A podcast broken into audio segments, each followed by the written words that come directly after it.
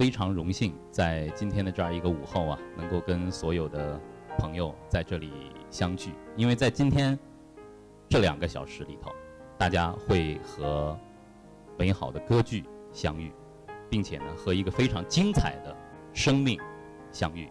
她就是著名的呃抒情花腔女高音歌唱家黄英女士。我是七十年代生人，在我成长的过程当中，歌剧对我来说是一片空白，我没有听过歌剧。有一次听歌剧的经历啊，跟大家分享，跟黄女士分享，应该是在两千年左右，上海呢，呃，举办了一个实景版的《阿依达》的歌剧，在上海体育馆。嗯。然后呢，我从头听完了，但是呢，在歌剧演到第两个小时的时候，我后头有两个年轻的女孩在嘀咕：“ 哎。”谁是阿依达？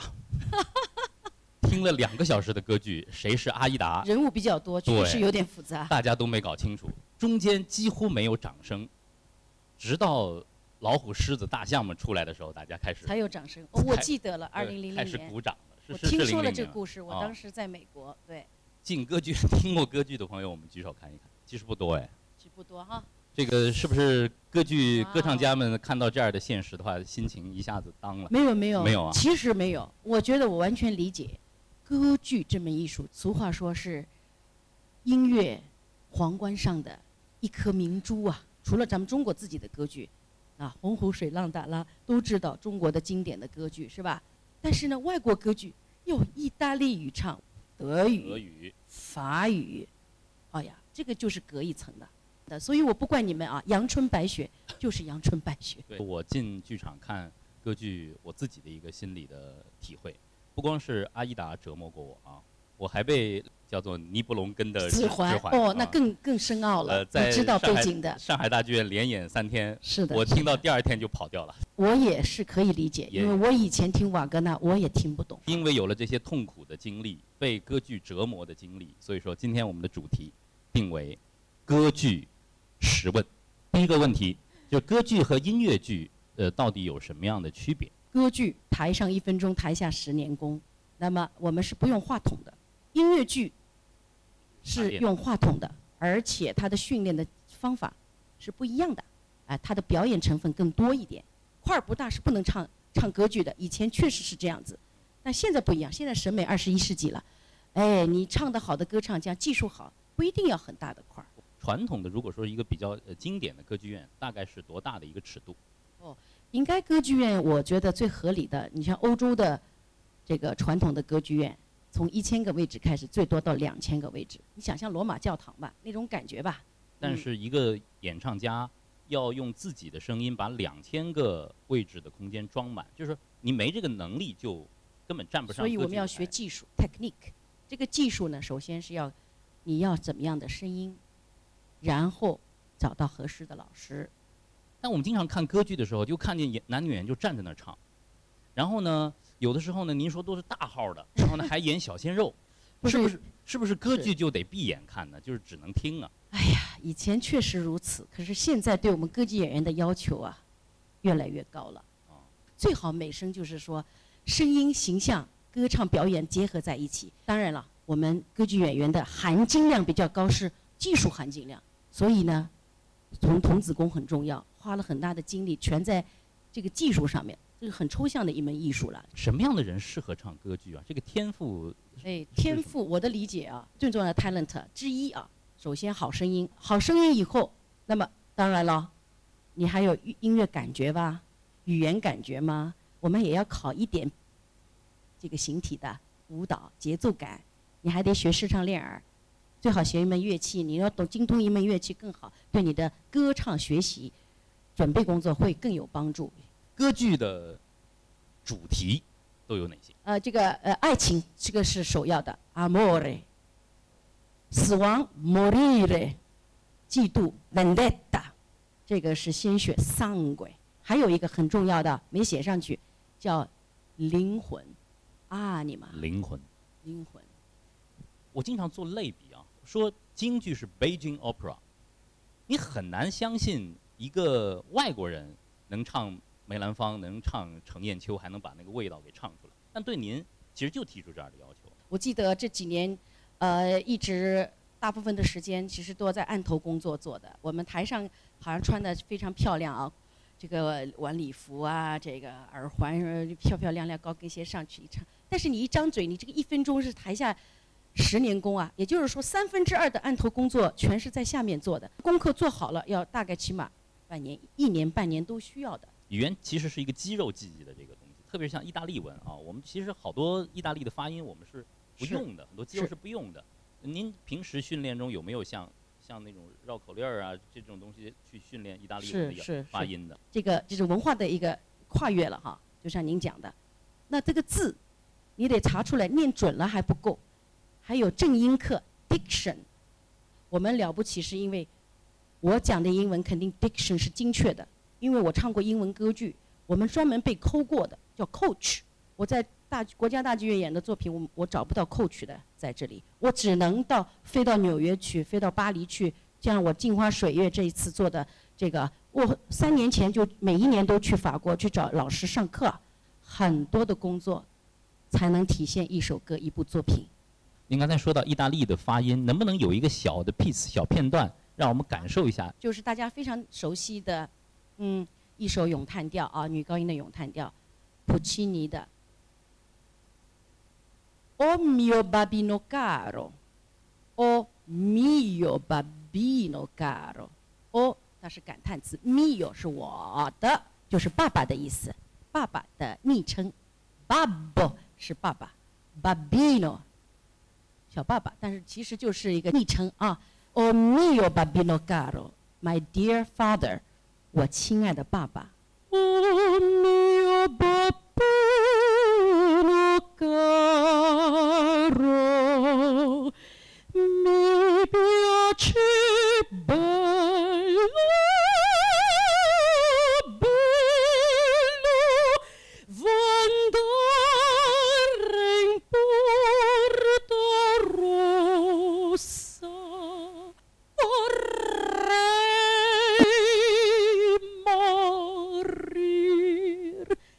我三个 Bravo！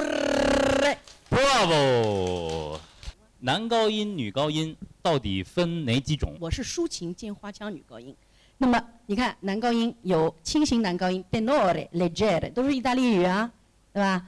抒情男高音 tenore、lirico、punto，然后大号抒情男高音 tenore、lirico、spinto，戏剧男高音 tenore、drammatico。戏剧是最最大号的那个，是吧？那么如果我们最熟的这三位男高音，他们是怎么分的？我不是专家来给他们分这个，年龄不一样也有关系、啊。从年轻的时候一定要唱轻巧的一点的，然后到了中年，到了年纪再大，他们现在都转型了，多明国转型了，唱男中音了，声音变厚了。嗯还有今天我在介绍这个黄英老师的时候，一直战战兢兢，我怕说错，就是叫抒情花腔女高音。对，对吧刚才讲了女高音啊，有大致分泛泛的分一下啊，这是 coloratura soprano，coloratura coloratura，这是意大利语啊，就是花腔女高音，coloratura soprano，嗯、抒情，呃，lyric coloratura soprano，抒情花腔女高音啊，我就属于这种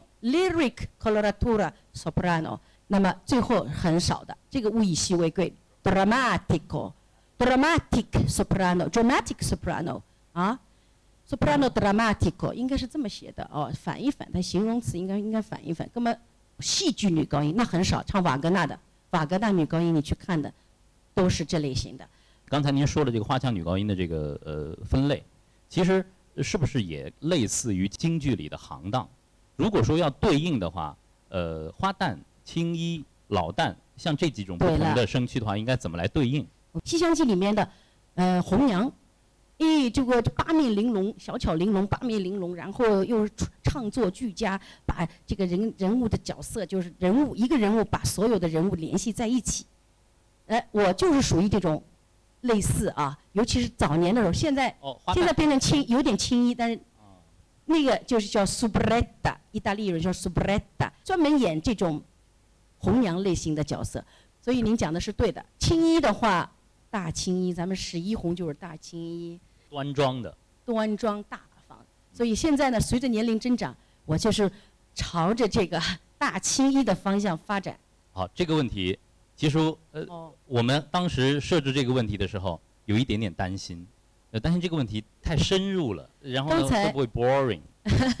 我想不会吧？因为刚才我其实提提到了，提到过很多呃，次。我我说那个作为现在作为这个声乐老师、声乐教育家，可以这么说哈，就是你要打基础的时候，你一定要两个方面，两个大线条，声乐的技术要打打打基础的，地基打好了。造房子以房子造了以后就不会倒。现在我不是说一年级说学生就是说要唱为艺术为爱情，把我给昏倒，因为他地基都没打好。就算你把它练出来，这个千疮百孔，语言什么风格全部不对的，知道吗？都很多学生还是这个样子。那么怎么办？你得要打基础的话，就是从这个年代来排的。在您心里，谁是 king？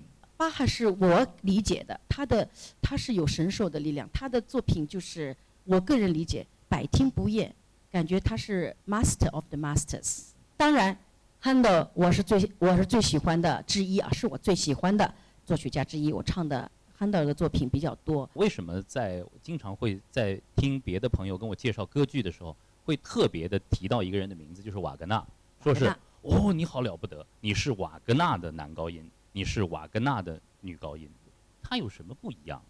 因为他们的音色，呃，这个音色的表达就是还是要通过他的语言的德语，而且瓦格纳的是诗句嘛，所以所以非常深奥。因为我以前不太听瓦格纳的东西，有一年歌科隆歌剧院到上海大剧院来演出，因为他唱的太好了，音乐太好了，指挥太棒了，他的风格全掌握好了，他们都是非常专业的歌唱家，这个风格是非常精准的，所以你你听的是非常有味道的。我今天我们来了一有一位专业的听众啊，西贝，西贝是中央音乐学院的，我来指挥系的啊，我来问问西贝，就是歌剧对专业学呃音乐的学生来说，呃，它是一个什么样的世界？在这个古典音乐这个世界里，因为歌剧的这个内容实在是太多了，像黄英老师刚刚说的语言，我们在音乐学院，你别说其他的语言，基本上英文都是二年级就没有了，就是已经修毕了。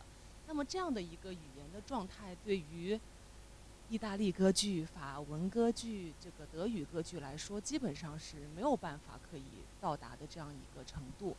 所以，对于指挥系的学生来说，这个歌剧还是非常非常深奥。如果用一句话来解释《咏叹调》，您会怎么说？就是一首歌，song。是因为这首歌曲特别浓缩的表达了角色的情感，被大家耳熟能详。对的，它的这个特定场景的一个情感。唱咏叹调唱得好的时候，我能像京剧里头一样的喊好吗？好哎，你是好是 bravo。，bravo 可以喊吗？意大利语里面有阴阳区别的啊，阴阳阴性的字就是女性的字叫 brava。你要我唱好了，你说 brava 是对的啊，结尾，男的 bravo o 结尾，嗯，字头就是字根都是一样的，可以喊最后可以叫的。啊哦区别的哦可，以喊的。可以呀、我就碰到这样一个知音，我上次唱完一首咏叹调，唱完，就那一刻，别人都没鼓掌，brava，他一叫，哦，十一，十一舒服啊，知音那个的知音啊，当咏叹调唱完之后，如果观众觉得好 bravo，哗，鼓掌不停，演员会再来一遍。肯定再来的。这个例子就是，比如说帕瓦罗蒂唱完这个《偷洒一滴泪》，他那首咏叹调。Lagrima, dam 男高音来唱啊，非常漂亮。唱完了以后，肯定是会再来的。听一场歌剧之前，我们要做一些什么样的准备工作？现在网络那么发达方便，把它打出来吗？对吧？讲的是什么内容？哎，今天听的是谁演出？这个这个这个为什么这个歌唱家好？为什么要去听？这个指挥家好？乐队为什么好？对吧？然后背景等等查一查，看一看，知道了。我会这样做的。对于歌剧这种细粮的话，还是做点功课，可能比呢比较能够嚼出味道。对对对嗯，这个是一方面。您不是说还是礼着装礼仪吗？还有啊当中 bravo 叫喊，对吧？对对对到底怎么样？刚才都讲了啊，啊这是啊歌剧。当然，顺便讲一下艺术歌曲。我不前一阵开张艺术歌曲，艺术艺术歌曲的话，最好当中一组艺术歌曲，它三到四首歌，不要鼓掌。那么还有去看歌剧，大家当然是比较隆重的啊，对吧？问问陈总裁啊，其实陈总裁您一直在做的工作都是希望呃高雅艺术能够和大家的这个生活能够贴得更近，但是有的时候呃有这样的一个矛盾，高雅艺术的确它比如说请一个好的乐团到上海，它有非常高昂的成本，大家去看有的时候票价又降不下来，那么像这样的矛盾，呃作为一个呃，文化艺术的出品人和运营者来说，您觉得以后有可能把这个矛盾给解除掉吗？这个问题就比较复杂，好像演艺界的哥德巴哈猜想。我调查了德国三大剧院，就是他通过他的票价收回成本的最低的是只有百分之十一，最高的百分之三十六。巴黎歌剧院的院长他对我讲，就是说。他曾经就是招待过他的巴黎歌剧院的清洁工，他认为他们很辛苦，他手头又没什么东西可以招待，就给了那个清洁工两张票子。等到这个演出好第二天，他碰到这个清洁工，问他来看了没有，但是他说他没去看，因为他感到他感到他好像离这个距离太远。他讲的这个小例子呢，我就感到他们可能。要欣赏歌剧，也是就是需要有一定的，呃，除了修养以外，还有一定的社会地位。就是说，如果要进入歌剧世界的话，哪些作品你觉得对中国观众的话是比较容易进入？啊，有很多好听的咏叹调，不会有那么有距离感。这些脍炙人口的《今夜无人入眠》，男高音里面冰凉的小手啊，这个这个这个乌纳夫蒂瓦拉格里玛，就是偷洒一滴泪啊，这些。多明戈经常，多明戈呃，这还有这是三大男高音也经常在普及嘛，这个也就是他们的这个形式也是在普及高雅艺术，普及歌剧嘛。所以呢，那些咏叹调，尤其是男高音的这些脍炙人口的咏叹调，女高音的也一样。我听歌剧的巅峰体验是在一部电影里头，呃，听了那个我才会感兴趣，说是我能不能到歌剧院去听听歌剧。所有的被关押在监狱里的囚犯，那一天。Andy 打破了监狱长的管束，把一个歌剧在监狱里头放，所有人都停下自己的工作，像获得了自由一样的去聆听着那部歌剧的片段。中国的优秀的作品，您演过几部啊？用英文演唱的《白蛇传》，我想。英文演唱。对的，因为不是普利策奖嘛，在在美国首演的，上海音乐学院的。呃，联合制作违约的这部歌剧叫《一江春水》，就是我们电影《一江春水》改编的。现在的原创歌剧是，确实是全国各地都在违约，越来越多。因为我们希望我们的中国的歌剧也能够，就是像莫扎特啊，刚才所有的这些呃作曲家、西方作曲家的经典的这个歌剧，这这个源远流长，几百年流流传下来。期待期待啊！这个黄英老师作为千人计划的这个呃引进的人才。呃，到上海来，我们也期待有更好的原创作品能够，哎，听到黄英老师的创作。在您刚才您被称作女神，在歌剧世界当中，您自己的女神是她吗？我自己的女神确实是她，她是一个 legendary 的 figure，也就是说，传奇性的人物，大艺术家，为歌剧而生，为艺术而生，为爱情而生。所以这她唱的那个咏叹调是最经典的。普契尼的歌剧里面，托斯卡里面的为艺术、为爱情。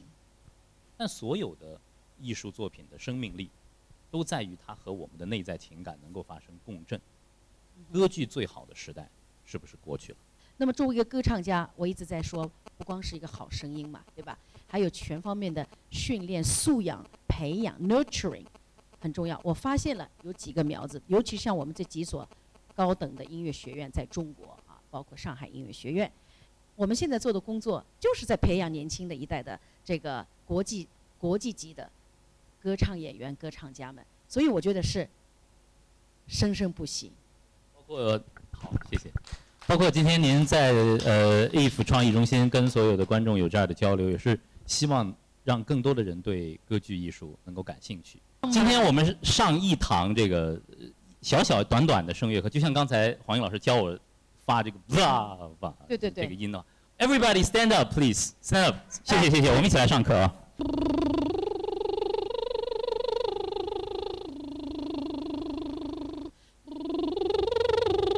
慢一点。